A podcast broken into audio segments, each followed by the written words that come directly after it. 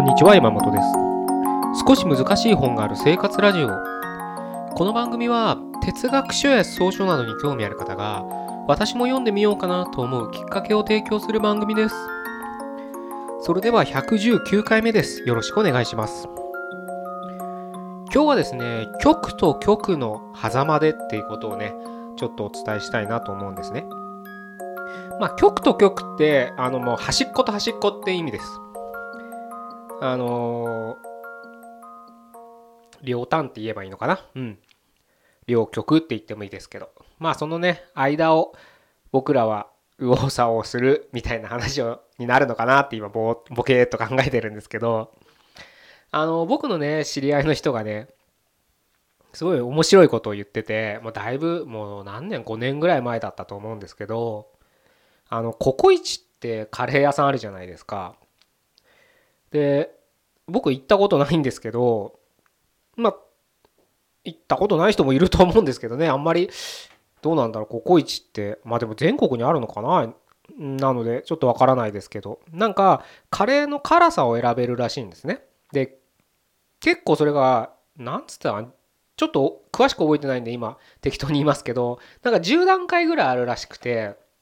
で10とかにするとやっぱかなり辛いらしいんですね。らしいんですよ。でその知り合いの人がそのココイチにね行った時になんか知り合いだったのかたまたま居合わせた客なのかもちょっと覚えてないんですけどなんかねその人がねじゃあ辛さ読んでみたいなこと言ったんですって。そしたらその僕の知り合いが「おいちょっと待て」と。その居合わせた客にだったら言わなかったと思うんですけど、まあ、その人がそういうふうにこういうことをね思ったななのかその知人だったら言ったのかちょっと覚えてないですけどそうね4からでって言った人をね その人はちょっと待てと。お前のその4を選んだ基準は何なんだって言い出したんです。切れ出したらしいんですよ。なんとなく4選んだだろうお前はと。でね この人は何が言いたいかっていうとその1からと10からっていう両極を知って初めて4を選べるんだと。10ってすげえこのぐらい辛いなっって。1って全然辛くねえじゃん。むしろ甘口マイルドすぎて足りねえよ。だから俺は4にするんだっていう基準が自分の中にあれば4を選ぶ正当性というかね根拠はあるけ根拠っていうかねわかるけどお前は10も1も食べたことないくせしてなぜ4を選ぶんだってブチギレたんですよ。なかなか面白い人ですよね。でまあそれそんな聞いていやいやいやみたいな感じでみんな笑ってたんですけどでもこれって結構その通りな気もしません？だって10を知ってていやこの10は辛すぎる。だから僕は7にするとか6にするとかね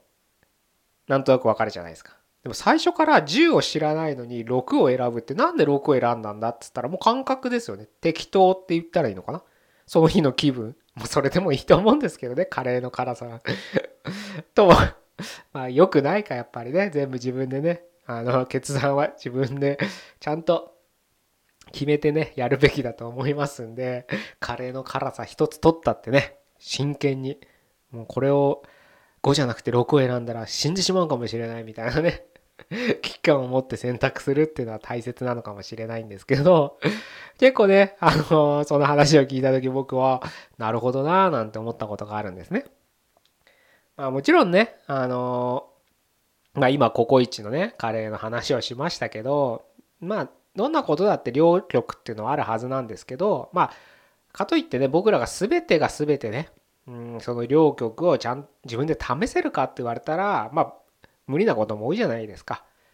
うん、お金のかかることだってあるしねやっぱそういったあの上の上っていうかな一方の曲はすごくお金がかかってしまうっていうことも往々にしてあると思うのであの一概には言えないんですけどでも自分の中で基準を持つっていうのはすごく大切じゃないですか。その意味ではやっぱりある程度自分のできる範囲でできる範囲でいいんですよ。できる範囲の曲を自分で経験するっていうのは大切なのかなと思うんですね。僕はねそれをねその人からそういう話を聞いた時に自分でじゃあ逆にどういうことしてたかなと思うとやっぱねまあココイチじゃないけど食事に関しては結構そういうことしてたなと思ってまあ今もしてるんですけどまあ自炊をするにしても外食するにしてもなんかやたら高い店とかあるじゃないですか。とかやたらうんなんだろう。その食材が高いものとかね。そういったものもあと調味料とかね。そういったものもねそんなアホみたいにねすごいのはいけないですけどでも自分でできる範囲でちょっと経験できたりはするものじゃないですか。調味料だってね味噌とかだって高いのは高いですけどかといってじゃあ買えないかって言われたら買えなくはないですからそういったのをちょっと買ってみるとかね。それを毎日使うわけじゃね使いたかったら使えばいいですけど一度それを経験しとくっていうのは大切であ本当の酵母人工酵母じゃなくて本当江戸時代から続いてる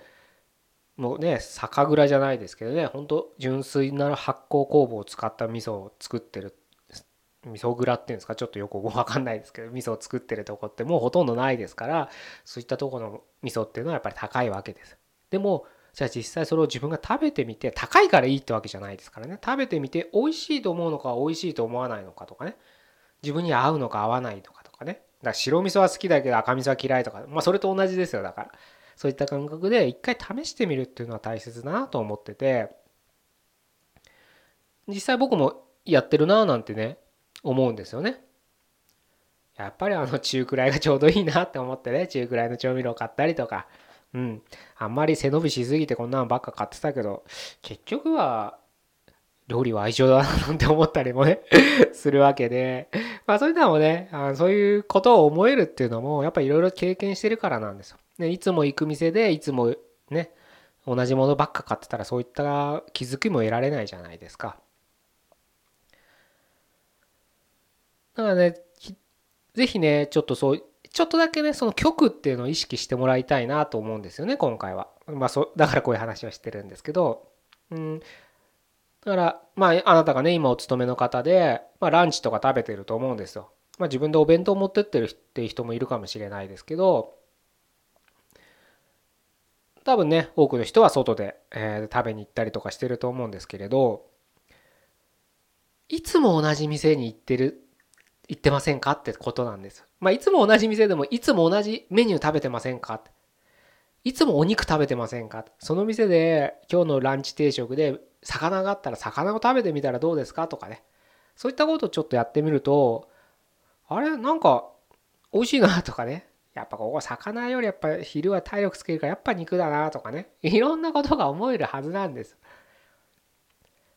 僕が前サラリーマンやってた時あの僕はあんま昼って食べあんまっていうかほとんど食べてなかったんですけどその食べてる同僚とかねあの見ててもうみんな毎日同じの食べてましたからね見てて。なんか考えるのがめんどくさいんでしょうね。だかコンビニの人も多いですよねだからね。まあコンビニもいっぱいありますけどコンビニのメニューを選ぶっていうのはなんかみんな同じ味のような気もしちゃうんでああいうところのはね。それでどうなんだろうね。今日はパスタにして昨日はのり弁だったからとか。あんまそれは曲とは言わないかな。なのでね是非ねちょっとランチタイム60分とかね50分なのかな。うんその時間でちょっとねあの一駅分歩いて隣の駅のランチを食べてみるとか。そういうのね経験をするとね、うん、世界が広がった感覚がある気がするんですよね。で会話も広がったりするんですよ。同僚でもいいですし友達でもいいですし家族でもいいですけど。さあそこでなんかねたった一駅だけど今まで面倒くさいからって行かなかったね。ところで美味しい洋食屋さん見つけて友達と会社終わった後に行くようになるとかね。家族を連れて行くようになるとかね。かそういった世界が広がるじゃないですか。ちょっとそれだけでね。いつもと同じことをやってちゃダメなんですやっぱり。うんダメなんですよ。ダメじゃないこともあるんですけど今の文脈で言えばやっぱりマンネリ化っていうのは世界を狭めてしまう。単一的にしか見れなくなってしまう一つの要因なのかななんて思うので。ぜひねあのいろんなタイプがあると思うんですよ。パッパッパッパいろんなことを経験する人は行っちゃう人は逆に一つのことに集中してみるって時期も必要なのかもしれないんですけど大体多かれ少なかれ大体の人は多かれ少なかれ？ちょっとおかしいか。大体の人はあのねそういった考えなくていいようなもの？お昼のメニューとかそういったものこそいつも同じものを選びがちですからそれは考えたくないから疲れちゃうから考えるの。疲れるんですよ考えるのって。その選択っていうのは。だって悩むじゃないですか。損したくないから悩みますよね。なのでいろいろねうん悩んでしまうとは思うんですけれどいつも知ってる味の方がね安心だから安心を崩すのは人間は恐怖ですからね。そういった恐怖が避けるのが人間ですから昼飯を選ぶのだってまさに恐怖なんです。あえてだから恐怖を選んでみようと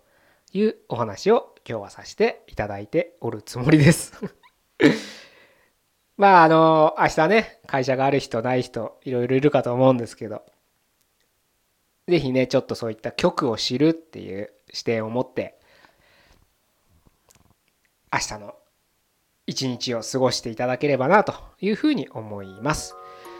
じゃあ今日は以上で終わりたいと思います。119回目でした。ここまでどうもありがとうございました。